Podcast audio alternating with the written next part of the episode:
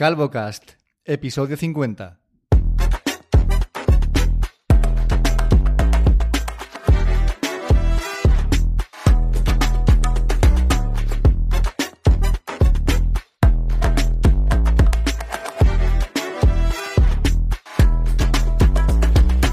Y hoy es domingo, es día 9 de julio de 2023. Hace un calor eh, acojonante y me acompaña desde la preciosa Galicia mi compañero fiel, señor Fernando Vidal. Buenas tardes.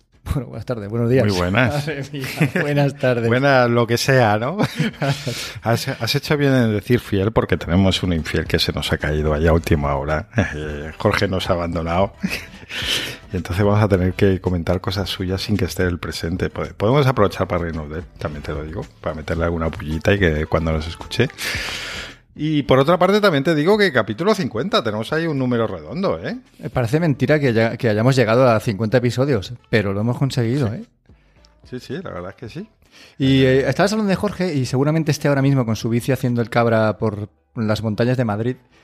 Y lo gracioso de esto es que luego cuando nos escuche estará diciendo, o nos dirá, ¿no? En el grupo, pues yo aquí habría dicho que no sé qué, no sé menos, o qué pena no haber estado para haber dicho que no sé cuántas, no sé más. Pues mira, eh, Jorge, eh, si prefieres hacer deporte y tu salud a quedar con tus amigos, tío, pues entonces luego no te quejes, ¿sabes? Así es la vida.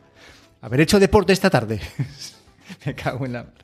Pero ¿por qué? ¿Qué- ¿De qué vamos a hablar hoy en este podcast, Fer? Porque hay, hay cositas que de las que yo me voy a reír y, y de otras no, pero algunas que sí, ¿no? ¿Qué pasa?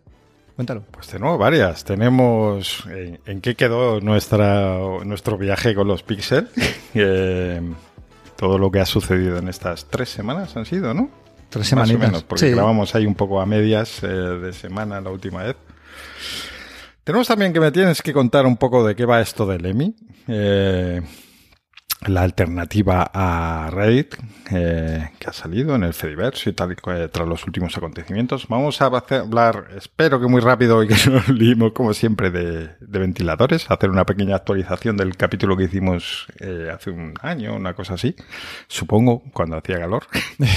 Exactamente. Y a ver si no nos liamos demasiado y nos da tiempo a hablar un poco de, de nuestra sección Videogamers a los 40, que normalmente llegamos ya con la lengua afuera y tenemos que decir, bueno, queda para la próxima.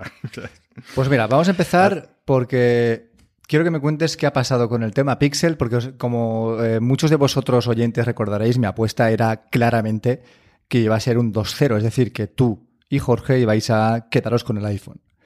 Entonces, eh, algo, o sea, yo sé que han pasado cosas porque es que mm, ha coincidido con que estas últimas semanas a nivel laboral voy bastante estresado y no tengo el tiempo que me gustaría para dedicar a las conversaciones en los grupos, para buscar noticias, ¿no? Para, para prestaros atención, básicamente, porque os leo muchas veces como en diagonal y ni siquiera entro en las discusiones porque em, cuando lo voy a hacer, pues algo pasa, ¿vale? Algo pasa a nivel trabajo, me paso muchas horas ahí, luego el tiempo que tengo de tardes lo dedico pues, un poco como Jorge a hacer deporte, familia y poco más, ¿no?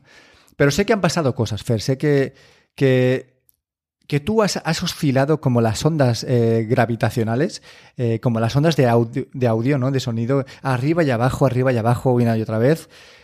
¿Y qué ha pasado? ¿Qué ha pasado? Cuéntame. Cuéntamelo a mí personalmente y te paso Re- al resto. re- Realmente hemos oscilado los dos. Eh, fue curioso porque el, tras acabar el capítulo, todos los comentarios que recibíamos eran en plan, bueno, está clarísimo que no vais a quedar el pixel. eh, Cero confianza, muerto antes de nacer, tal igual. Y, los dos estábamos en plan, bueno, pues no lo digas tú tan claro. Y de hecho, eh, pues la primera decisión fue que nos quedáramos el Pixel los dos. Jorge, de hecho, vendió su iPhone, que tenía un 13 Pro, eh, y lo vendió, o sea que ya, iba con todo realmente. Y bueno, eh, por, por comentar el caso de Jorge, ya que no está él, pues básicamente decidió quedarse el Pixel. Al final se le hizo un poco grande porque él siempre está con lo de tener un teléfono pequeño, que no ocupe demasiado y tal y cual. Y claro, el Pixel, pues como habíamos comentado, es un poco más grande, un poco más pesado que, el iPhone. Eh, sobre todo que el 11 Pro, que el 13 que tenía él ya no estoy tan seguro porque pesa más, debe andar por ahí, por ahí. Pero bueno, sí que es un poquito más grande. Eh, entonces, al final, ese tema del, del tamaño, pues le hizo dar marcha atrás. Y ha vuelto, pero no ha vuelto con lo mismo. Ha vuelto precisamente por esta historia del tamaño, del peso y no sé qué, pues creo que ya tiene, porque dijo que estaba buscando y tal y cual, eh, pero supongo que a estas alturas ya tendrá un 13 mini. Un 13 mini. Este, mira, porque no está aquí delante, tío. Porque no está aquí delante. de verdad. Tío. O sea, ha pasado de un 13 Pro a un 13 mini. En fin, ya, ya hablaremos él y yo. Cuenta tu, cuenta tu parte, por favor. Pues, pues sí, eh, el 13 mini es un teléfono que en la mano está guay, que pesa muy poquito y que es genial. Si lo tiene mi novia, a mí el teléfono en sí me encanta. El problema es que pues no tiene batería y al final mm, cuando estás en modo yo quiero el teléfono para llamar y traer notificaciones y no sé qué, muy bien, pero en el momento que quieres hacer más, pues la pantalla mm, se te termina quedando pequeña y más para un señor mayor que no usa las gafas tanto como debería. Pero es que espérate, que yo he porque... visto cómo pone las fuentes en esa pantalla. y entonces en el mini no quiero imaginar cómo sale eso, claro. Pero de, él no tuvo ya un 12 mini. Ya, un 12. ya, lo bueno, tuvo. Sí, y... pero si nos vamos a poner así con nosotros de, pero tú no hiciste, ya. Sí, pero quiero decir, él tuvo un 12 mini bastante y, veletas. y se deshizo de él por, por, el tamaño de la pantalla, porque efectivamente dijo que se le quedaba la pantalla pequeña para su, para su capacidad visual. O sea, claro, ese, ese fue el motivo. Somos, Luego la... somos así. Mira, me vas a permitir un segundito que voy a. Bueno, puedes seguir hablando, que voy a cerrar la puerta porque oigo perros ladrar y tal. No sé si se va a es que es lo que tiene vivir en, la, en el campo. Pues Jorge ya tuvo un 12 mini hace un par de años, ya vendió ese 12 mini porque se quejaba de que la pantalla era demasiado pequeña eh, y además la batería tampoco acompañaba, quiero decir, eran las dos cosas. Y ha pasado, tal y como predije eh, en el podcast anterior, de un iPhone 13 Pro, que es un pepino de teléfono que tiene un tamaño bastante pues contenido, no es un teléfono especialmente grande para lo que hay ahora, ¿vale? Siempre comparando con lo que hay ahora. Y que tenía bastante más batería, porque además era un teléfono que compró bastante, que, prácticamente nuevo, ¿no? O sea, es que la ha cagado, tío. es que ha hecho, el canelo otra vez. Ha hecho es que no me lo puedo creer. De hecho, yo ni siquiera sabía que tenía un 13 mini ahora. Yo pensaba que seguía con el Pixel, porque como te digo, como os leo como un poco en, en diagonal, no acabo de enterarme muy bien de algunas conversaciones. Yo sabía que tú sí que, que, que eh, habías cancelado, pero él no lo tenía claro. O sea que se han cumplido por completo mis vaticinios y los del 100% de la gente que nos escucha, ¿sabes? Antes de tiempo incluso. Pero bueno, eh, que cuando vuelva Jorge ya que nos cuente otra vez su periplo con el 13 mini, porque es que estoy seguro de que cuando vuelva el podcast va a tener otro iPhone y no va a ser un 13 mini. Es que estoy segurísimo. Segurísimo. Probablemente. Claro, claro. O si no, o si tiene un 13 mini, le comprará. ¿Te acuerdas esos accesorios que vendían para la Game Boy que era como una lupa que se ponía como por encima de la pantalla? le habrá comprado eso a su móvil y irá con ese cacharro puesto para ver las cosas grandecitas. Es que de verdad es pa para matarlo a hostias, pero bueno. Pero cuéntame lo tuyo, que es lo que me tiene más perdido todavía. Porque yo ahora mismo no sé ni siquiera qué teléfono tienes. Pues yo nada, he vuelto al, al iPhone que tenía. Eh, pero yo estuve muy, muy, muy cerca de, de quedarme el Pixel. Pero vamos, o sea, que estaba prácticamente hecho. Vale, pero para, aquí, para un Al... segundo. Tú pusiste una foto de tu iPhone formateándose. ¿Vale? En, Sí, en plan. sí, eh, eso lo- fue para meterme con vosotros. es que eres un desgraciado, tío, porque pusiste la foto y todo. una lo- actualización. Es- ah, que fue una actualización, qué cabronazo. La gente de- del grupo de, de- de los viejos, ¿no? Eh, eh, Davichi, Fercuesta, decía. Ah, has vendido el iPhone, muy bien, ¿no, Álvarez? Abraza al Android, ¿no? Abraza el Pixel. Yo lo vi y dije, este cabrón, aparte lo puse, digo, eso seguro es que, que te has metido en la beta eh, de iOS 17, ¿sabes? Y nos quieres hacer, nos quieres vender aquí el, el- el- la falacia a los demás. Pero no, no es la beta, ¿no? Que, que es una Pues actualización. ni siquiera eso, no, era un- una actualización. Qué, qué desgraciado que eres, tío, de verdad, ¿eh? es que, es que no, no- vamos, no hay que fiarse un pelo de ti, tío. Vale, vale, sigue. Pues nada, decía, estuve muy cerca. matarte, em, Ay, en fin. Y entonces lo primero que quise hacer es, bueno, pues si me cambio al Pixel, eh, definitivamente eh, necesito un reloj. Eh, necesito saber si hay algún reloj que me... Porque esto fue un poco la otra vez que yo hice un paso súper rápido hace un par de años por Android con un Pixel 5. Em, lo, lo, que el Pixel 5 me gustó mucho, pero había problemas con CarPlay, recuerdo, que se han solucionado y el tema del reloj, que entrabas ya en la dinámica de no hay ninguno que me convenza, coges este que si cambias es, no quería entrar ahí, eh, abrir ese melón otra vez de probar relojes sin parar. Eh, dije, nada, voy a ver si hay un si hay un reloj que me pueda convencer. Estuve informándome sobre el Pixel Watch eh, mm, no me convence. Eh, es demasiado pequeño para mi muñeca, sin ninguna duda. No me hace falta ni verlo en vivo. Y además dicen que de batería que muy mal. Bueno, no sé. Por motivos varios se metió la pandemia entre medias y tal. Salió, es un teléfono, un reloj como que empezó a desarrollarse hace unos años y que cuando lo lanzaron, lo lanzaron ya viejo, digamos. Eh, Queda por ver qué pasa con el modelo 2, a ver si solucionan esos graves problemas eh, y a ver qué pasa ahí. Pero de momento no era una opción. Entonces, viendo opciones, vi el TicWatch, eh, que es un reloj que ya habíais probado alguno de... Fercuesta creo que lo tuvo, por ejemplo. Bueno, sé que en su momento eh, hubo gente que lo probó y dije, bueno, pues a mí es una marca como que me suena un poco chiste, ¿no? De muy Suena a chino, ¿no? ¿Te refieres? sí, a, sí, a comprado en AliExpress. Eh, eh, quería aclarar, eh, mi, suena a chino significa, es un, joder, es que es, la verdad es que el lenguaje a veces es un poco traicionero. Suena a chino haciendo referencia a que parece como de calidad regulera, ¿no? Pero es cierto que mm, decir suena a chino es un poco, en fin, mm, calidad regulera básicamente. Por lo menos la apariencia de calidad regulera, de materiales que, bueno, en fin, ¿no? ¿Y que, cuáles, cuáles han sido esas impresiones? Pues nada, estuve viendo vídeos, vi que pintaba bastante bien y dije, venga, va, vamos a lanzarnos, porque tampoco hay ninguna otra opción. estaba el de Samsung, que siempre decimos que nos gustan mucho los, los relojes de Samsung, pero con Samsung ya te metes en, es que la parte de salud tienes que hacerla con su aplicación y resulta que su aplicación no la puedes instalar oficialmente en el Pixel, tiene que ser un teléfono Samsung y si no metérsela doblada y no quería abrir ese melón sinceramente. Entonces descarté Samsung y dije, bueno, venga, vamos a probar el TicWatch. Y me ha gustado mucho, sinceramente. O sea, es, me ha parecido un reloj súper interesante. Tiene dos pantallas. No, no, me, no he llegado a entender bien cómo funciona el tema, pero es como que tiene una pantalla encima de otra. Entonces, cuando está una encendida, los píxeles de son más grandes, más pequeños. Bueno, no voy a explicarlo porque es que lo voy a hacer fatal. Eh, pues, Tiene una pantalla transflectiva que... llaman, ¿no?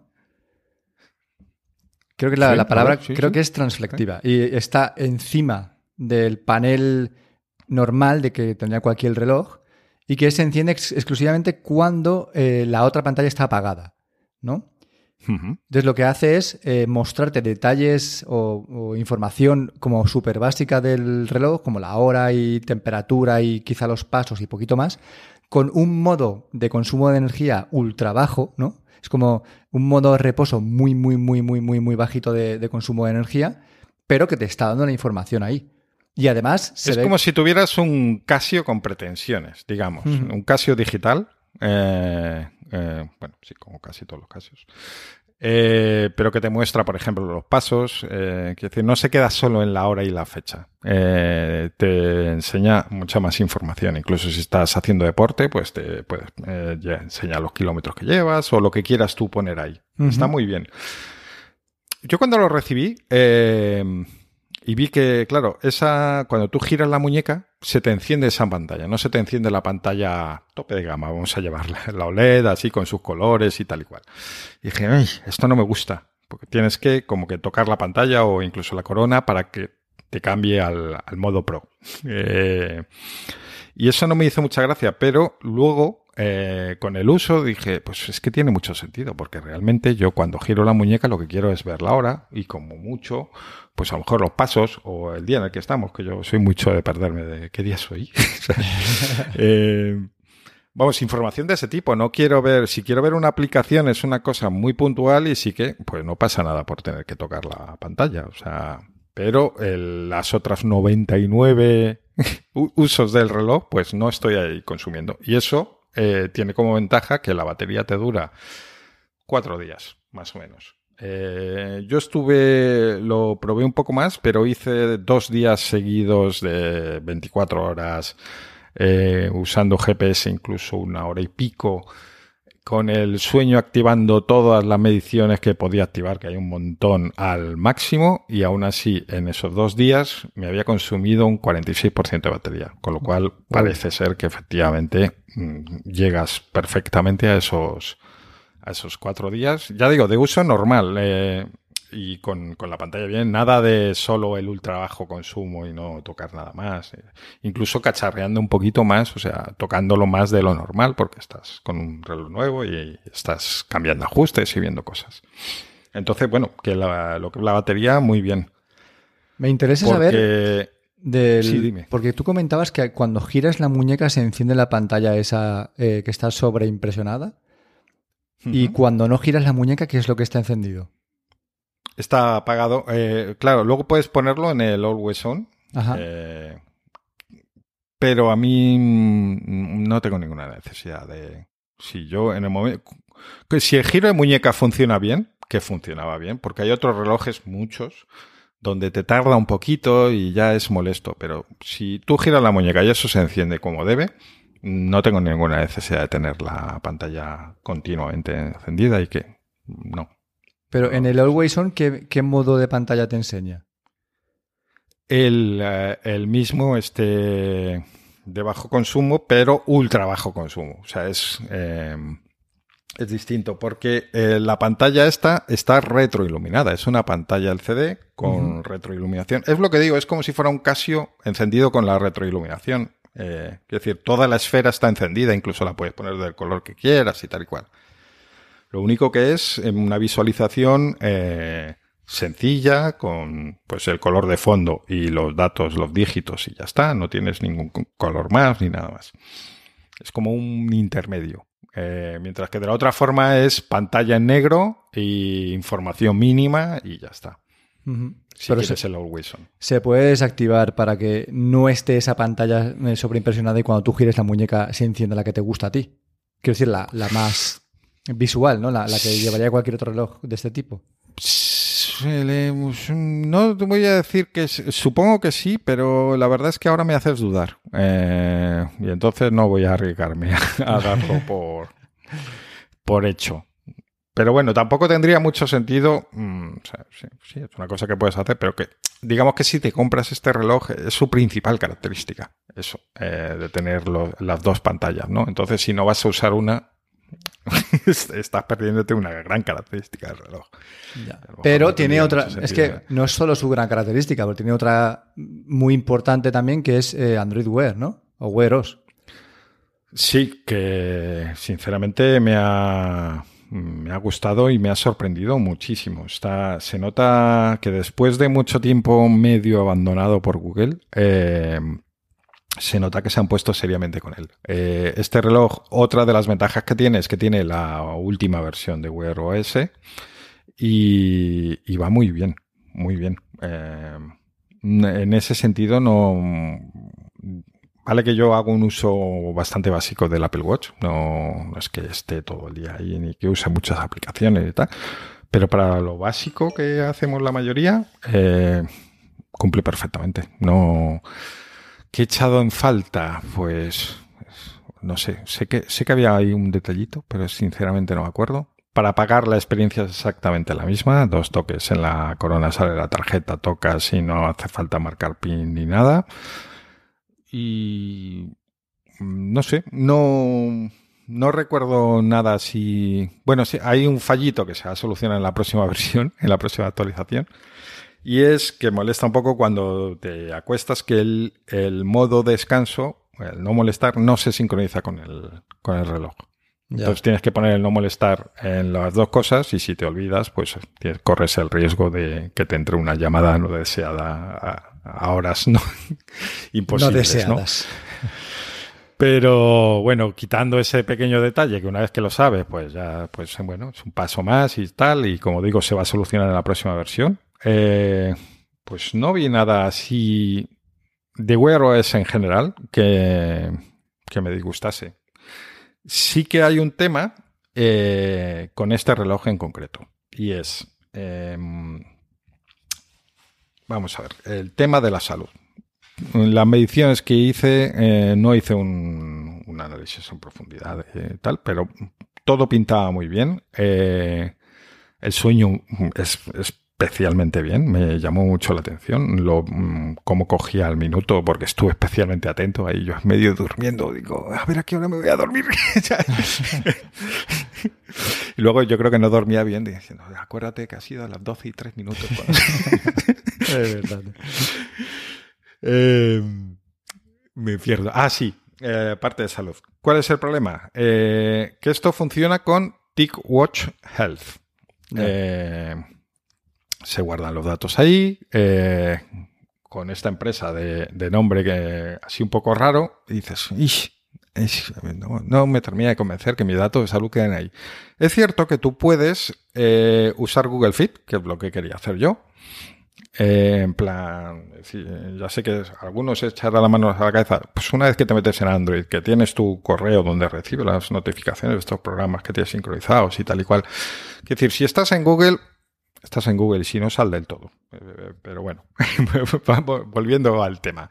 Yo quería usar Google Fit y sí puedes hacerlo. Sí puedes eh, decirle no sincronices con los servidores de TicWatch estos datos de salud, no los subas al servidor, déjalos en el reloj y que los coja Google Fit.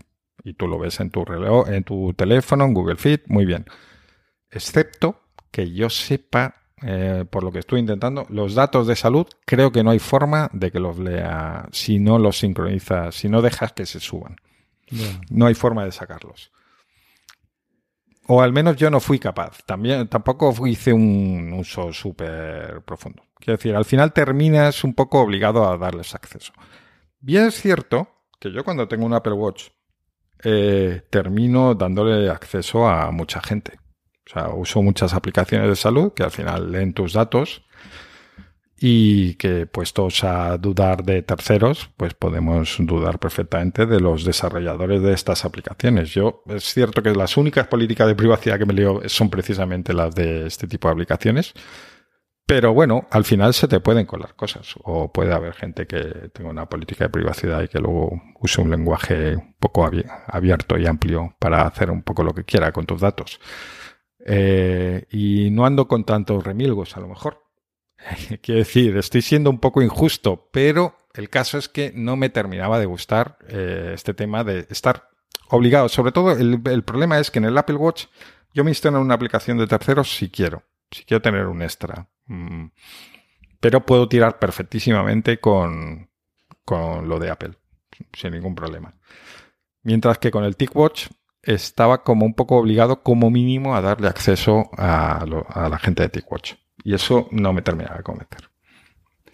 Y fue un poco uno de los motivos que hizo que terminase diciendo, me gusta mucho el reloj en general, además en la muñeca me gustaba mucho, eh, es variar un poco del Apple Watch eh, de siempre, un reloj más grande, que a mí me gusta que los relojes sean un poco más grandes de tamaño está muy bien, de diseño está muy bien. Es cierto que tiene ahí un pequeño brillo el acabado del metal eh, que no me termina de enamorar, pero estaba muy bien. O sea, digamos que era de notable alto sin llegar al sobresaliente.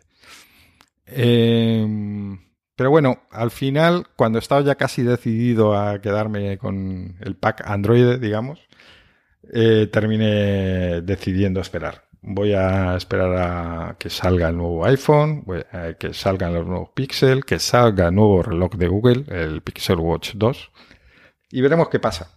Eh, lo dejo totalmente abierto, ¿eh? porque lo que sí que sé es que voy a tener que cambiar el teléfono próximamente, Y por mucho que penséis que voy a acabar con otro iPhone, yo no lo veo tan claro. Ha sido más un hasta luego. Por terminar, que sé que lo estoy alargando, cuando hice la prueba del, Android del Pixel 5, el resultado fue, bueno, pues esto no está mal, pero yo no vuelvo aquí así como así. Y de hecho estuve dos años sin ni siquiera pensar en un Android. Mientras que ahora ha sido muy distinto. He visto todo mucho más maduro, más centrado eh, y, lo dejo totalmente abierto. No descarto para nada mm, volver a un Android. Y ahora sí que te dejo hablar. En parte, te entiendo. Quiero intentar hacer una puntualización sobre lo que comentabas del tema de salud en Android. Y es que eh, en estas tres semanas, desde que grabamos el último episodio, yo también he estado haciendo mis pinitos y he estado viendo mis cosas y. Pues eso, me, creáis necesidades que, a priori no tengo, pero claro, os estoy viendo ahí como lo estáis dando todo y eso genera en mí pues una sensación de que tengo que estar como al nivel, ¿no? O sea, básicamente me jodéis la vida para intentar eh, ponerme como o sea, generar también un poco de, contenido, de atención. Y lo que comentas de salud, al final, porque yo he estado viendo también relojes en, Android, porque en algún momento me gustaría comprar el, el Nothing Phone 2, ya lo comenté también en el podcast anterior, os lo comentaba a vosotros, es un teléfono que me atrae muchísimo, sobre todo por la estética, básicamente, porque luego el resto de cosas es un poco mediocre. Pero claro, eh, el dar el salto a Android me haría como a ti necesitar un reloj, ¿no? Entonces, lo que veo es que hay que renunciar un poco al tema salud en profundidad. Eh, ahora mismo, con el Apple Watch, tú puedes decidir meterte hasta el fondo y empezar a medir parámetros que realmente sean muy concretos ¿no? y, que te den una información muy detallada sobre algo que es muy específico. Y eso lo consigues gracias a que tienes un único reloj que tiene unos sensores que son bastante buenos y que arrojan unos datos que, igual no son bastante fiables. Sin embargo, tú te pones a ver cualquier review de cualquier reloj que esté en Android y los sensores dejan mucho que desear. Tú comentabas que el TiGo-Watch Pro 5, este que has tenido, pues todo el tema sueño estaba muy bien y tal, pero habría que comparar sobre todo el, el sensor cardíaco, que es, que es un poco el que el que, aglutina la mayor parte de mediciones de salud, ¿no? Porque eh, así como en el Apple Watch se compara el sensor con casi en grado médico, ¿no? Que dicen, pues los relojes Android no tienen esta, estas especificaciones tan positivas, ¿no? Estas reviews tan positivas porque son, pues lo que hablábamos antes, de, de calidades un poco más reguleras. Y no hay ninguno que digas que tiene una calidad súper buena. Por ejemplo, los Samsung, que son los, mm, entre comillas, tope de gama de este tipo de relojes, tampoco llegan a, excelencia, ¿no? En cuanto al sensor de frecuencia cardíaca. Y si no llegas yo no Sé, no sé eh, últimamente, porque hace mucho que no los uso, pero yo recuerdo el Frontier, que es quizá el reloj, eh, que estéticamente el reloj inteligente que más me ha gustado. Eh, mm, los sensores dejaban bastante que desear en ese momento. Hmm, era muy Ya no solo frecuencia cardíaca, sino incluso GPS, pasos. Eh, yo mismo, sin hacer un análisis en profundidad, simplemente con lo que observaba, veía que eso no. no, no, no. Sí, que, no, era. Es que no son fiables. Y no lo eran antes, pero es que siguen sin, serlo ahora, que han pasado cinco años del Frontier, ¿no?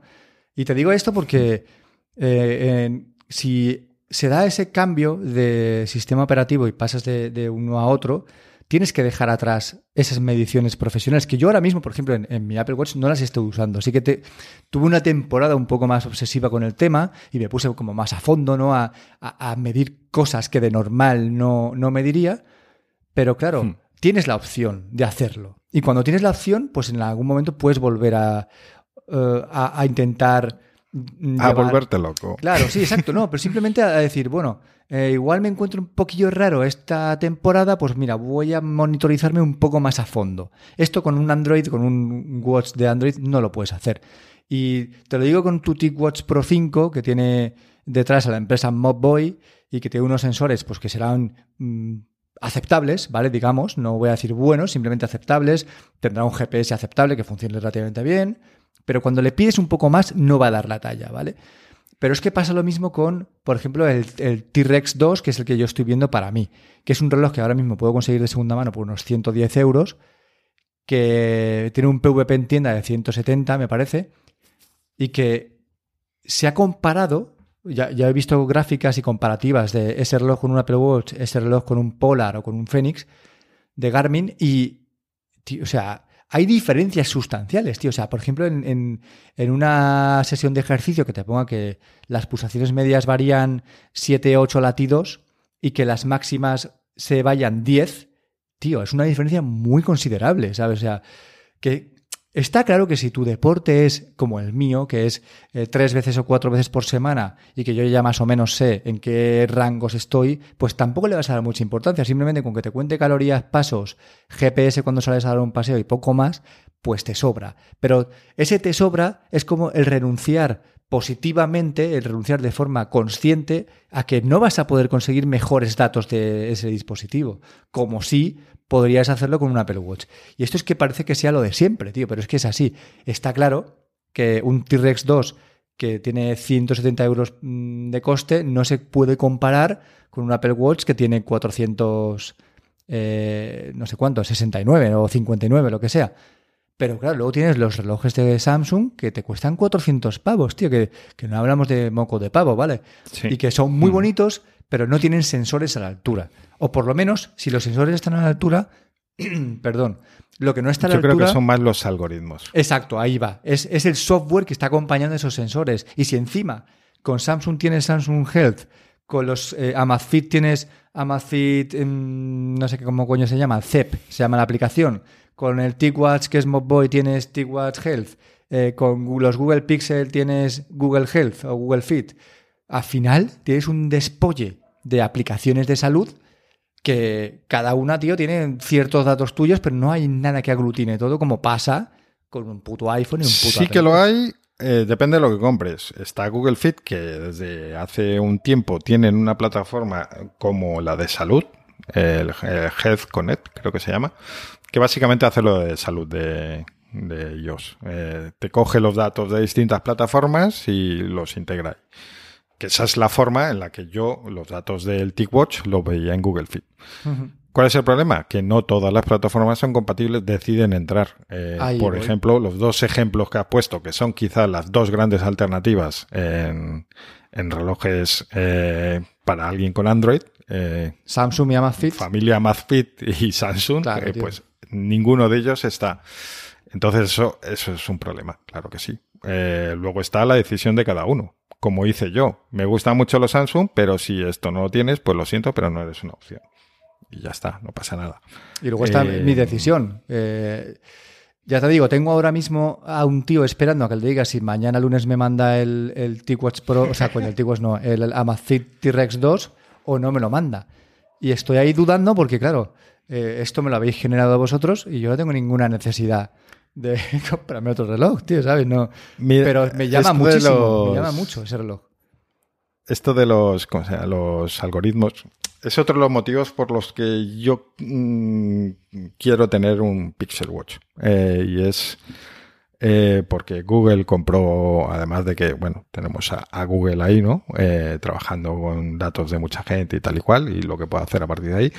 Eh, compraron Fitbit y básicamente no lo compraron por los relojes que hacen, lo compraron por su experiencia en algoritmos y demás. Eh, entonces eso lo tienen muy trabajado. En algunos casos incluso mm, como mínimo durante más tiempo que Apple. Eh, aunque seguramente Apple en estos últimos años ya haya recabado más datos que nadie. Eh, pero bueno, quiero decir, es un es algo serio, no es no es un bueno, además es que voy a poner ejemplo de Amazfit, anda que no venderán relojes y pulseritas en el mundo también, ¿no? Pero bueno, No sé Apunta muy bien pala, qué tío, decir. Esa empresa, apunta pala. Pero bueno, que lo que quiero, a lo que voy con todo esto es que de los algoritmos de Fitbit sí que me fío bastante más porque los he usado, eh, he usado sus productos y sé que sus mediciones eran bastante buenas. Eh, o al menos yo me fiaba. Sobre todo para lo que yo busco, porque bueno, al final también luego estamos en, eh, yo no soy ni mucho menos un ni profesional ni, ni puedo describirme como deportista. Entonces, pues yo- yo necesito algo, pues me vale un poco con cualquier cosita que sea mínimamente decente. El problema es que el ejemplo que ponía antes, cuando yo mismo detecto fallos en el Frontier este de Samsung, es que la cosa está muy mal. en cambio, en el TicWatch, pues para lo que yo hago en mi día a día real, no en el del PER que me gustaría ser, pues veo que es suficiente. O sea, eh, las mediciones eran perfectamente válidas. GPS cogía señal, tardó un poco el primer, la primera vez que lo usé, pero una vez que ya sabía en qué zona me movía, cogía señal enseguida, luego veía el mapa y decía, pues efectivamente, que he ido por aquí tal cual, porque yo iba por ciudad y sabía las calles más o menos, tal. Eh, bueno, mmm, a mí me ha parecido mm, que para un uso, una persona normal, entre comillas, está bien. Un uso profesional que en donde realmente tres pulsaciones arriba abajo a lo mejor marquen una diferencia. Ahí ya no entro, porque no sé, porque tampoco he hecho deporte de alta intensidad con intervalos, que es donde suelen fallar más estos relojes. Ahí no sabría decir. Al final es lo que, lo que comento, ¿no? Eh, sabes que tienes que renunciar a, cierto contenido y a cierto material y a cierto tal por dar ese, ese, cambio. No obstante, no sé qué voy a hacer con el Amazfit este T-Rex 2, pero lo que sí que sé es que en el lunes, creo, de hecho, sale el Nothing Phone 2, finalmente, ya estará por fin a la venta. Y me encariña un poquito con el, último análisis que ha hecho Marquis Brownlee de un Asus Zenfone 10. O sea, me ha parecido espectacular ese móvil. Súper bonito, 5,9 pulgadas de tamaño, que es como, wow, tío, os, habéis pasado internet ahora mismo, ¿no? Con ese tamaño de pantalla tan pequeño y tan manejable en mano, con una duración de batería brutal, unas cámaras súper buenas, con unas funciones que destacan un poco del resto de móviles, ¿no? Con un botón de encendido que a la vez es lector de huellas, que a la vez es deslizable hacia arriba para, o sea, hacia abajo para eh, deslizar la cortina de notificaciones. No sé, con una serie de añadidos que son muy interesantes y luego con una experiencia casi stock de Android en, en el sistema operativo. Pero claro, vuelvo a lo de antes, sabiendo que si me paso a Android necesito un reloj, voy a renunciar a una serie de aplicaciones. Para completo, tal Claro, claro. Eh, que, unas aplicaciones que en iOS me parecen súper buenas, bonitas y aparte algunas caras porque las tengo con suscripción. Pero bueno, eh, no sé qué voy a hacer. De momento eso se queda en el aire, ¿vale? Lo que está claro es que tanto tú como Jorge habéis vuelto al iPhone. Estaba claro desde el principio. Tú dices que vas a esperar a ver qué sale en septiembre con el iPhone 15, ya te digo que lo vas a querer y vas a acabar con un iPhone 15, esto lo, firmo aquí, eh, sin temor a equivocarme. Y si te parece, vamos a pasar al siguiente punto que tenemos en este guioncito y es, aprovechando que estamos hablando de aplicaciones en general, ¿no? de, salud en particular, pero bueno, quiero, quiero contaros qué pasa con Lemmy, porque tú has preguntado al, al principio de este podcast qué pasa con Lemmy, qué es Lemmy, y va a ser muy rápido porque yo... Lemmy porque además hay otra, ¿no? O sea, es que yo esto lo veo desde... Ya para empezar, yo nunca he usado eh, Reddit, más allá de resultados cuando haces una búsqueda y, te sale un hilo de Reddit y dices, bueno, voy a entrar aquí, que suelen comentarse cosas interesantes. Eh, pero ni siquiera tengo muy claro el funcionamiento de Reddit, eh, pues como para pensar en alternativas qué diferencias hay, por qué y tal. Así que a ver si nos colocas un poco. Yo tampoco he sido usuario de Reddit a, saco, sé que hay muchísima, muchísima gente que sí que lo es, pero sí que estaba suscrito a algunos eh, subforos que son como pequeñas comunidades de temas concretos, ¿no? Por ejemplo, eh, ahora mismo estoy muy, muy a full con el tema de las motos y dentro del tema de las motos con el tema de la Royal Enfield, que es mi moto. Hay un subreddit en reddit.com que es Royal Enfield pero es que además hay un subreddit dentro de Royal Enfield que es Continental GT 650, que es mi moto en particular, ¿no? Es como dentro de cada gran foro hay subforos y dentro de esos subforos hay otros subforos que lo que hacen es finalmente eh, atomizar más todavía tus intereses, tío, porque a mí me gustan mucho las Royal Enfield, pero no todas, ¿no? A mí me gustan las mías o mi, moto en particular, ¿no? Y no es lo mismo que tenga que leer un foro de donde se aglutinan todas las motos del universo a donde se aglutinan todas las motos, dentro de todas las motos las Royal Enfield, dentro del Royal Enfield las Continental GT, ¿vale? Pues ¿Qué ha pasado con Reddit? Pues que los desarrolladores están haciendo el subnormal, como está haciendo eh, Twitter, y la gente se cansa, ¿vale? Y en, y en el momento que la gente se cansa, pues busca alternativas. Y una de estas alternativas que ha surgido con más fuerza se llama Lemmy. ¿Y qué es Lemmy? Pues es lo mismo que Reddit, es un agregador de enlaces en el que tú creas una comunidad y a esa comunidad añades enlaces. Por ejemplo, comunidad de PlayStation. Pues en esa comunidad de PlayStation vas a añadir enlaces de mm, PlayStation, que tengan que ver con PlayStation, con juegos, con he hecho esto, con mira qué modificación le he metido a mi consola, he comprado esta etapa nueva, o comunidad de Fórmula 1. Pues dentro de la comunidad de Fórmula 1 tú lanzarás noticias, enlaces a noticias de eh, mira Fernando Alonso que sigue sin ganar, o mira tal y cual, ¿no? O sea, simplemente son eh, comunidades por intereses. Y esto está muy guay porque si tienes intereses concretos, puedes hablar con gente como tú, que tiene esos intereses concretos. En el caso de Reddit, era el foro, o el subforo, o, o, la comunidad más grande de Internet sobre este tipo de intereses, y ahora la gente está marchándose a alternativas. Lemmy.ml es la más fuerte, pero no es la única, sino que es una de tantas que hay. Sin embargo, es la que más ha destacado, la que más ha despegado, y ten en cuenta que cuando tú te marchas a una comunidad lo que quieres es que haya gente. Si no hay gente, no hay contenido. Si no hay contenido, no hay nada que puedas ver.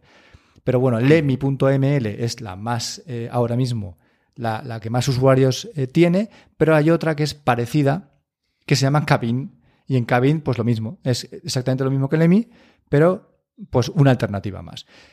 Tanto Cabin como el Lemi tienen algo muy positivo que es que son descentralizadas y son federadas que entre ellas se pueden ver, como pasa con Mastodon y todas sus instancias, ¿no?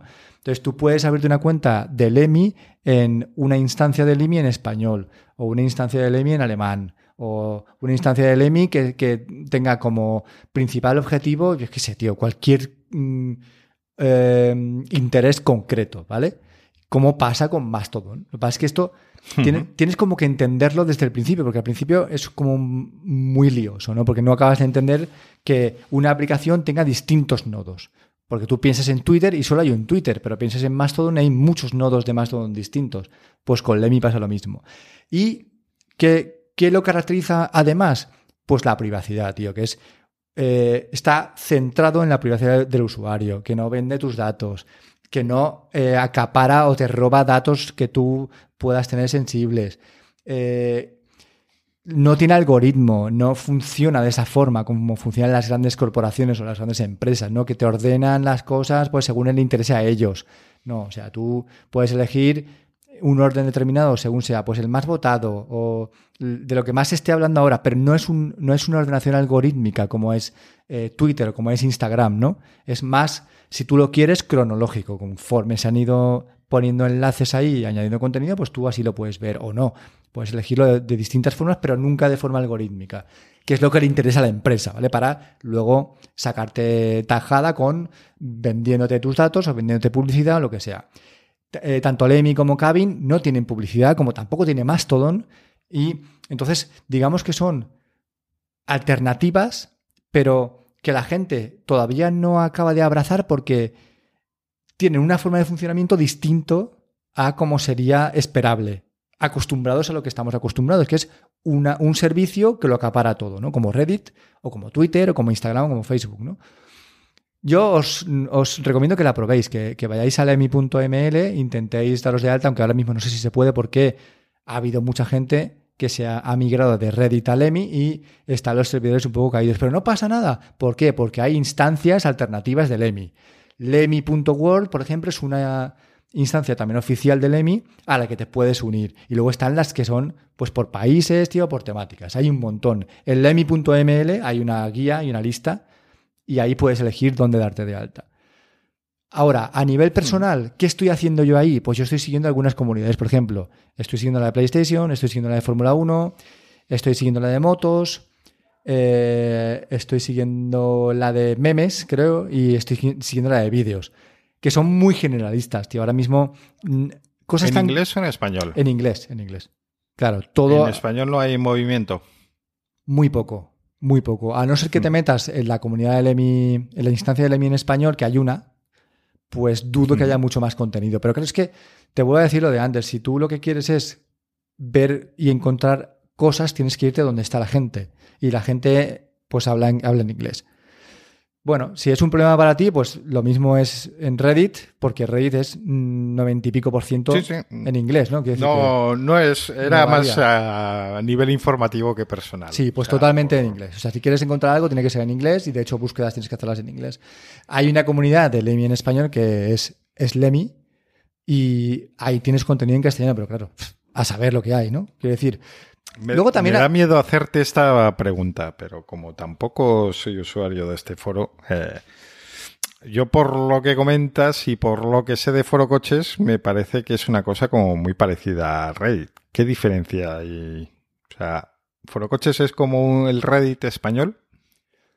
Podría Pues- decirse, porque sé que en foro coches eh, al final hay subforos de un montonazo de temas. Eh, yo de- sí- y que sí es algo sería- parecido a lo que tú me estás contando. Sí que sería, en, en cierto modo, sí que sería parecido, pero por ejemplo, Forocoches tiene mogollón de publicidad. O sea, no deja de ser un foro en el que tienes publicidad cada- o sea, en todas las putísimas páginas. Si no tienes un bloqueador, es bastante incómodo de navegar, ¿vale? Partiendo de esa base, ya no es la misma filosofía, tío, porque Forocoches sí que saca dinero contigo y con tu contenido, ¿no?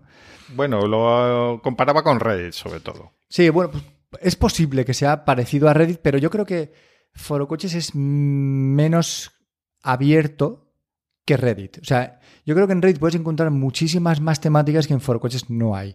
De hecho, solamente ya el propio nombre ya te está indicando un poco hacia dónde va, ¿no? El, el rollo de Forocoches. Bueno, ¿no? ¿dónde- o sea, yo creo que indica más de dónde nació que de dónde está. Sí, pero Bueno, eh, pues, lo hablo de oídas. o sea, no tengo ni idea de lo que estoy diciendo. hay mucho, hay mucho, Quiere decir mucho que tema de tengo la sensación de que nació como algo muy centrado en los coches, en distintos aspectos relacionados con ellos y que fue ampliando, ampliando y que ahora pues es algo bastante más generalista.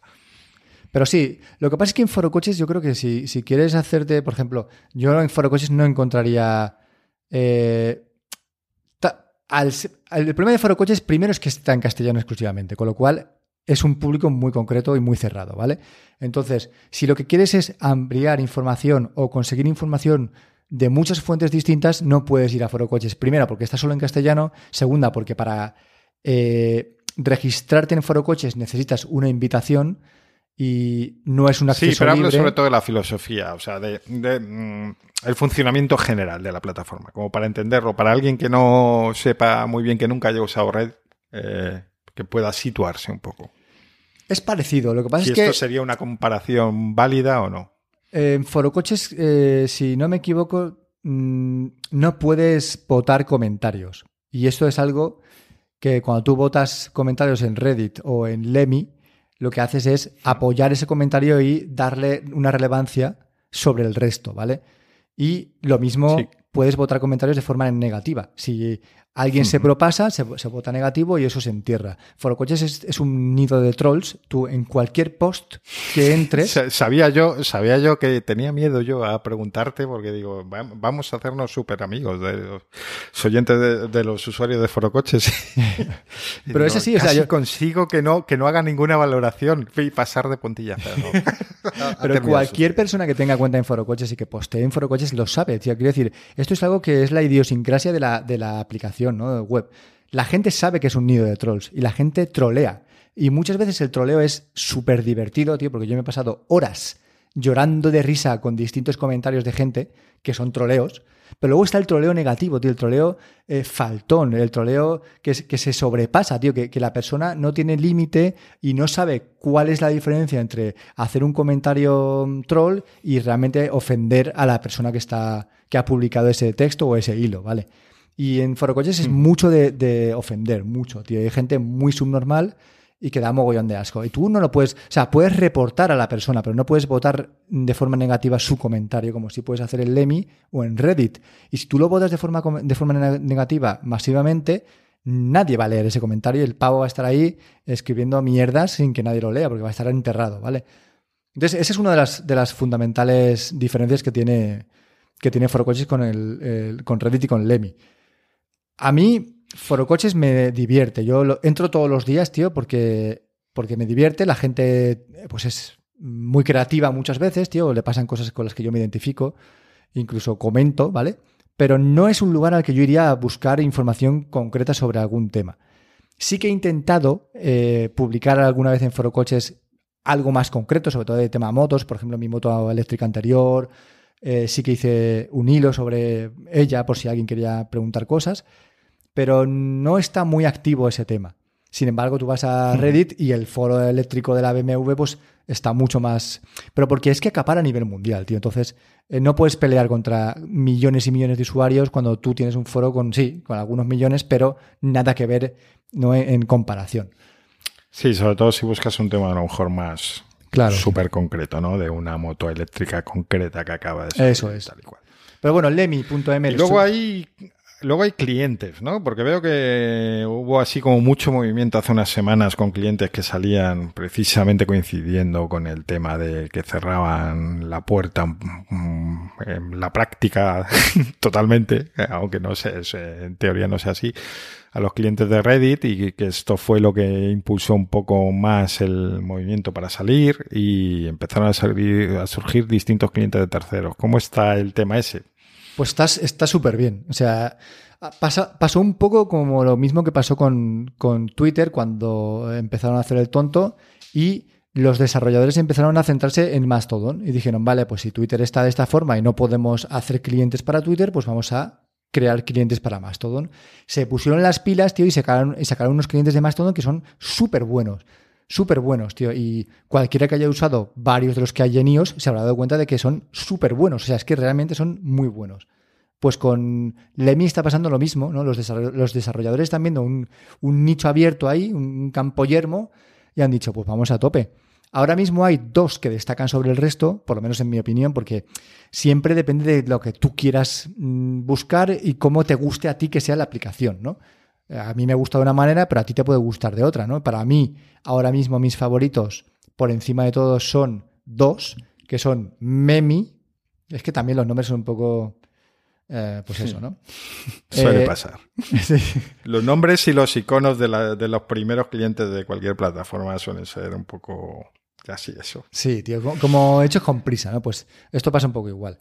Memi, que ya está en la, en la App Store y además es gratis, y MLM, M-L-E-M, que dices, pero ¿cómo le pones este nombre a un cliente? Pues aquí lo pensó y pensó que era buena idea, MLM. Esos dos son los... Sí, además yo tengo, estoy apuntado en los dos porque pensé en hacerme una cuenta, aunque todavía no lo he hecho. Y, es que los nombres son muy graciosos porque luego añaden el nombre de la red. Memi for Lemmy. Exacto. MLM for Lemmy. Dice, por favor. tengo otro aquí, pues Thunder for Lemmy. Sí, pero ya Thunder, por ejemplo, a mí ya no me gusta tanto. Lo Limbo for Lemmy. Me, ha, apuntado todas y todavía no he abierto cuenta. Pues para mí esos son los dos mejores. Probadlos e intentad eh, abriros una cuenta en Lemmy y probar esos clientes porque yo creo que os van a gustar. Es que están muy bien. Están muy bien, tienen, tienen un montón de funciones y son bonitos, están bien hechos y funcionan bien. Básicamente lo que le pides a un cliente de, este tipo, que tampoco necesita mucho más, ¿no? Porque lo, que vas a hacer es hacer clic sobre una noticia y poner un comentario y votar positivo o negativamente, ¿no? Así que este es todo lo que tengo que decir sobre EMI.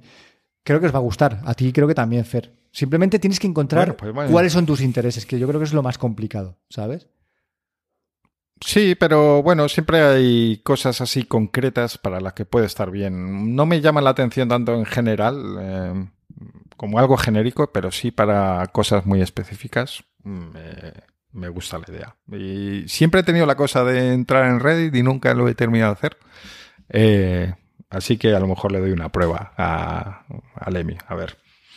Bueno, vamos a cambiar de tema. Eh, como decía, hablamos un episodio, dedicamos un episodio prácticamente entero a ventiladores para el verano. bueno, de hecho, hablamos varias veces de ellos el año pasado. Y nos recomendaron en su momento los de Xiaomi y vamos a hacer, porque tiene una gama que es una auténtica locura, y entonces, eh, pues comentando en, Mastodon sobre esto, tal gente preguntándonos y no sé qué, vamos a hacer una pequeña guía súper rápida sobre los modelos que tienen actualmente. Eh, para quien tenga dudas de cuál comprar, que luego nos cuentas tus experiencias y si deberían plantearse comprar un Xiaomi o no. Actualmente nos vamos a centrar solo en los dos, en la línea 2, porque hay los 1, los 2 y los, incluso los 3. Pero eh, los dos hay eh, cuatro modelos. y hay que estar muy atentos porque en la tienda, en las distintas tiendas, no siempre te dicen cuál es el que venden exactamente. Si buscas comparativas en Internet, eh, por lo que veo, eh, la gran mayoría eh, usan datos incorrectos. o sea, yo he tenido que investigar muchísimo para tenerlo bien claro, porque es que luego ves en páginas y te dicen cosas que no son así. Exacto. Entonces, entonces hay el Lite, el normal, el S y el Pro, ¿vale? Eh, realmente son todos muy parecidos menos el Lite. El Lite es el que más diferencias hay, que todos eh, hablan muchas veces del nivel de ruido. El nivel de ruido es muy parecido, simplemente el Lite, pues por no dar todos los datos. Hace un poco más de ruido al mínimo y un poquito más de ruido al máximo, pero estamos hablando al final de diferencias de 3 decibelios, como mucho. Así que vamos a decir que son bastante parecidos. El IT que tiene, pues es bastante más barato, generalmente lo puedes encontrar por unos 70 euros, una cosa así. Eh, consume más, 38 vatios, y eh, no tiene el ángulo de giro, solo tiene 90 mm, grados. En que esto puede ser un, problema si queréis usar un, ángulo mayor, pues que sepáis que está limitado a, a 90 y a 36 grados de inclinación de arriba abajo. Y además solo tiene tres velocidades. Eh, poco normal y mucho, digamos. Mientras que el resto, todos los demás tienen 100 velocidades, que ya, sí, ya sé que 100 ajustes, pues al final, en fin, ¿no? Pero bueno, como que 3 se, se puede quedar corto eh, y 100 evidentemente es una, no tiene mucho sentido. Bueno, luego tenemos el modelo 2 que consume muy poquito, 15 vatios, y eh, aquí ya tenemos una amplitud de giro de 140 grados, eh, con lo que tienes todo lo que necesitas, y 39 de inclinación. El 2S, que es muy similar, pero consume un poco más, consume 25 vatios y tiene batería de hasta 20 horas. Eh, se cierra un poquito más en la amplitud de giro a 120 grados, pero bueno, sigue siendo bastante amplio se inclina un poquito más, pero vamos, muy similares. Simplemente la gran diferencia es que ese tiene batería y si tenéis en la estancia donde queréis usarlo, a lo mejor el enchufe no está fácil o no queréis tener el cable colgando por ahí, pues bueno, tenedlo en cuenta. Evidentemente ese es más caro. Y luego el Pro, que es pues prácticamente como, como el 2S, eh, consume un vatio menos. la batería dura un poquito menos eh, pero es prácticamente igual. Y tiene indicador de nivel de la batería, mientras que el 2S no. Pero bueno, que si encontráis esos dos, eh, decidiros por el precio, eh, básicamente, si queréis uno con batería. Yo creo que de todos el 2 es el más equilibrado, porque es un poco más barato que los Pro y el Electro. Y si no necesitáis batería, comprar un 2. Yo compraría un 2 y si os interesa la batería, pues uno de los otros dos, básicamente. Ese sería el resumen. Y ahora no cuentas, ¿qué tal te ha ido a ti con él? Pues yo estuve buscando un ventilador para esta misma estancia donde estoy ahora, que es el, estudio que tenemos, y no quería gastarme tampoco mucha pasta, ¿vale? O sea, mi idea principal, de hecho, se barajó ir a Carrefour y pillar el primero que hubiera por ahí, y ya está. sabed que eso es un error. O sea, si hacéis eso, la estáis cagando, porque vais a comprar un ventilador de mierda que tampoco va a ser tan barato, pero que va a hacer un ruido del carajo y que además eh, va a consumir más, más batería, o sea, más batería, más electricidad y no va a tener prácticamente ninguna función smart, ¿vale? Como sí que tienen los Xiaomi. Así que eh, mi primera intención fue comprar el, el 2 liter más barato porque para la estancia en la que está, pues tampoco hace falta más. Pero vi que estaba el 2 por el mismo precio que el Lite. O sea, había una pequeña oferta y dije, pues el 2. Tampoco mm, fue muy difícil la decisión porque no me interesa un ventilador con batería y no, pensaba pagar esa diferencia extra tampoco por el Pro, con lo cual el 2 claramente estando al mismo precio que el 2 Lite fue el elegido. Bien, pues llega el paquete y de lo primero que te das cuenta, nada más desempaquetarlo, es que es todo de plástico. Pero pero a ver, no quiero que se me entienda mal, ¿vale? Pero de plástico de mierda. Esa es mi sensación. O sea, de plástico bastante chusquero. El soporte donde el ventilador se, ancla es de plástico. Los palos. Que no precisamente la sensación que tuviste al montar el Roventa, ¿verdad? No, no fue la misma, no, no, desde luego. Porque El, Xiaomi es todo de plástico. Creo, que lo único que tiene algo de metal es lo que es el, tubo telescópico, ¿no? El, lo que es el, el poste, el, palo, o como se llame. Pero todo lo demás es plástico. O sea, las aspas, el protector de las aspas, todo es plástico. Y se ve de plástico regular. No, no dices, joder, qué, qué maravilla de plástico, ¿no? Qué, bien. No es que esté mal rematado, no es que tenga rebabas y que. Pero no se ve de muy buena calidad, ¿vale? Pero tampoco estás pagando un ventilador de, gama alta. Pero es plástico, básicamente. Que tiene su parte positiva y es que pesa poco. Pero la sensación principal cuando lo, desembalas es que no es muy allá. Luego tiene cosas muy positivas. Por ejemplo, eh, que tengas la altura ajustable. Tiene dos posiciones con ese poste que se divide en dos piezas y tú puedes poner una pieza o poner las dos. Eso está muy bien porque hay muchos ventiladores que son sí, más. Lo puedes poner como de escritorio, ¿no? Exacto, que es literalmente como lo tengo yo ahora. Es el, de batería, los modelos de batería no se puede hacer eso. pues claro, está muy bien y aparte yo pensaba que llevaría por dentro un cable y que tenía que hacer filigranas para meter y sacar el cable, pero no. Tiene un sistema que no sé cuál es exactamente, pero no tiene ningún cable. Entonces tú, las dos piezas que tiene del poste eh, son, son independientes. Puedes poner una eh, para engancharlo en modo escritorio o puedes poner la otra para engancharlo en modo escritorio. Quiere decir que no tienen una posición concreta, que las dos sirven para las dos funciones, para que esté más cortito o más alto, ¿vale? Entonces es súper cómodo porque realmente no te cuesta nada decir, bueno, pues me lo voy a llevar ahora al, yo que sé, donde sea, eh, al comedor para que me dé fresquito mientras como y lo quiero en modo alto, pues pum, enseguida le pones la pieza alta y ya está. Y súper bien, rápido y, fácil. No hay ningún cable por el medio, no hay nada que te moleste. Lo que pasa es que la altura, la altura total de lo que es el ventilador es bajito. Es un ventilador chiquitito, ¿vale? O sea, que bueno, según también tus necesidades, pues puede ser bueno o malo, pero a mí me, me impactó un poco, ¿no? Es bajito y pequeñito. en general, ¿vale? Todo, el ventilador. Sí. Es como, pues como si fuera, no lo voy a decir porque es una faltada. Entonces, eh, por esa parte bien, la verdad es que no hay ningún problema. ¿Qué pasa? Que yo no lo he usado para dormir, pero creo, habría que comprobarlo, Fer, pero creo que es más ruidoso que el Rowenta que, que tuve hace un año. Y es que, claro, el Rowenta que tuve hace un año era, tenía un modo sueño que no hacía nada de ruido. O sea, si yo tuviera que comprar un ventilador para mi habitación dormir, volvería a comprar el Rowenta. Con la parte negativa que tiene el Rowenta, que es que es un ventilador más caro y que es gigantesco. O sea, tiene unas aspas enormes, tiene una base gigante. O sea, es un ventilador muy grande para una habitación, realmente. Pero se dormía como un puto rey, tío. De verdad, ¿eh? Sin ningún ruido. ¿Qué tiene de bueno este que no tiene el Rowenta? El tema de los grados de oscilación, que parece una chorrada, pero que tú puedas graduar desde 30 a 60. No, no, lo es en absoluto. No lo es para nada. O sea, que tú puedas decirle. es la queja que tenía del Roventa, que eh, eh, oscilaba demasiado o nada.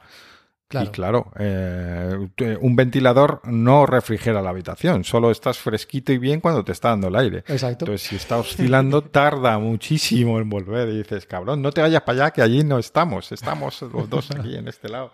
Y quiero cerrarle el ángulo y no hay manera. No se puede. Pues este sí. que puede ser muy importante. eso es fundamental. Y este tiene esa parte que es súper buena, porque el ángulo más corto, que son 30 grados, realmente te está dando todo el rato no es no continuamente de frente, pero sí de soslayo, ¿no? Entonces es súper guay, tío. Y si tuviera una habitación, o sea, si lo usara para dormir, usaría el grado de, oscilación más corto, porque me asegura que todo el tiempo prácticamente me va a estar dando también, ¿no? Con lo cual, súper bien. Y luego también tiene las funciones Smart de encenderlo, apagarlo y tal y cual. Que desde la propia Alexa lo puedes manejar, pero pues, o sea... Que es que eso suena tontería, pero no es tanto. Si lo quieres poner para dormir, eh, mm, pues claro, yo para que se apagase automáticamente, porque no quería que estuviera toda la noche puesto, eh, pues tenía que ponerle un enchufe inteligente y programar un temporizador y tal y cual. Eh, mm, porque esto, el Roventa al final es manual de encender, apagar y para de contar. no. Que bueno, en eso, en el Xiaomi, pues lo tienes integrado ya directamente. Exacto, y me acuerdo además de que el Rowente tenía un pilotito azul de encendido cuando estaba el modo sueño. Que Sí, dices, tío, sí, pero si es el modo sueño, ¿por qué pones un pilotito azul que se ve en toda la puta pared por la noche? ¿Sabes? Tenemos que ponerle ahí una camiseta para dormir, tío. En fin, cosas que no, que no entiendo, ¿no? Pues eh, el tema de la oscilación súper bien, es muy configurable y además luego lo que decías, ¿no? El tema de la velocidad. Que aquí es donde está lo que te comentaba antes, que yo no lo he usado para dormir, pero creo que es más silencioso el Roventa. Igual me estoy equivocando, porque si yo puedo graduar la velocidad desde 1 hasta 100, probablemente encuentre la velocidad perfecta entre sonido y viento. ¿Sabes? Yo tengo la sensación de que el Roventa al tener las aspas mucho más grandes es capaz de dar una cantidad de aire suficiente con menos giro, eh, de forma que probablemente haga menos ruido. Pues Pero bueno, por lo que nos comentaron, en general la gente con el Xiaomi está, está contenta, incluso para dormir y tal. Mm, Los comentarios que hemos tenido han sido de gente que los tiene, mm, han sido buenos en general. Sí, pero también te Sí, digo bueno. que, que yo conozco gente que duerme con un ventilador de Carrefour a los pies de la cama, tío, y eso es insoportable. Sí, bueno, es, efectivamente, luego ahí sea cada uno es un mundo. Exacto. Pero bueno, por no dedicar a hacer al final un especial, simplemente era eso, retomar el tema, que sepáis que la opción está ahí, ya tenéis, espero que tengáis más clara la gama, eh, complicada esta. Y nada, pues si queréis comentar algo, ya sabéis que tenemos los comentarios ahí, nos comentáis y lo leemos todos. bueno, y ahora la duda de siempre, llevamos una hora, ¿pasamos a los videojuegos o nos saltamos a los videojuegos? Nos saltamos, yo me yo cerraría aquí ya, ya te lo digo. Muy bien, pues nada. Pues sí quiero comentar, eh, sí quiero comentar, eh, eh, el usuario Baltar17 se llama en Twitter, pero tiene un canal de YouTube que es lo que nos va a interesar en este caso, que se llama Stream Apps. Nos comentó algo mm, muy interesante que yo al menos no conocía. eh, y es, eh, dijimos que en, eh, hablábamos de cambiar los eh, tamaños de, eh, de la fuente en las aplicaciones. Y entre Android y iOS. Y yo decía que en Android, una cosa curiosa, una, una- pequeña ventaja en el caso de aplicaciones, es que en la de Discord sí podías cambiar el tamaño de la fuente de Discord específicamente, mientras que en iOS no habían añadido esa, esa opción. Y por lo tanto te quedabas sin, sin esa opción que a mí al menos me hacía mucha falta. Bueno, eh, pues eh, nos ha comentado y de hecho tiene un vídeo que vamos a enlazar porque me parece muy interesante que puedes hacerlo con las opciones de accesibilidad, que es este gran olvidado que tenemos ahí, en plan de, no, pero si yo no soy sordo, ciego o tal, entonces no miro, es- esta- esto no es para mí, está genial que esté, pero eh, en mi caso no me va a hacer mucha falta. Claro, pero es que luego hay opciones ahí que resulta que sí pueden hacer, venirle muy bien a cualquiera. Eh, y una de ellas es la opción de accesibilidad para cambiar el tamaño de aplicación, de la fuente de aplicaciones concretas. Tú entras en esta, la verdad es que lo hice hace unas semanas y ahora no recuerdo muy bien, pero creo que dentro de eh, ajustes de accesibilidad había una opción que te decía qué aplicaciones, o sea, entrabas en la lista de aplicaciones y decías, pues Discord, y le subías un puntito a la fuente. Genial. O sea, es justo lo que quería. Entonces ya no me hace falta que los desarrolladores añaden esta opción porque eh, puedo hacerlo de accesibilidad. Como me he explicado fatal, como siempre, pues nada, añadiremos el, el, el vídeo en el, en el que Manu nos lo explica perfectamente y lo tendréis mucho más claro que lo he dejado. Pues nada, y con esto hemos terminado este episodio 50, 50 ediciones, 50 episodios, 50 voces eh, súper bonitas como las nuestras en vuestros oídos. Y ya sabéis, eh, qué decir, lo de siempre, estamos en calvocast.com, ahí centralizamos todo nuestro contenido, podéis acceder a todas nuestras redes ahí. Y yo creo que nada más que añadir, más que quizá en un par de semanas nos veamos, ojalá esté Jorge por aquí para contarnos cómo ha llevado el tema de su pixel. Y nos despedimos de vosotros con un fuerte abrazo, un besito y chao, chao.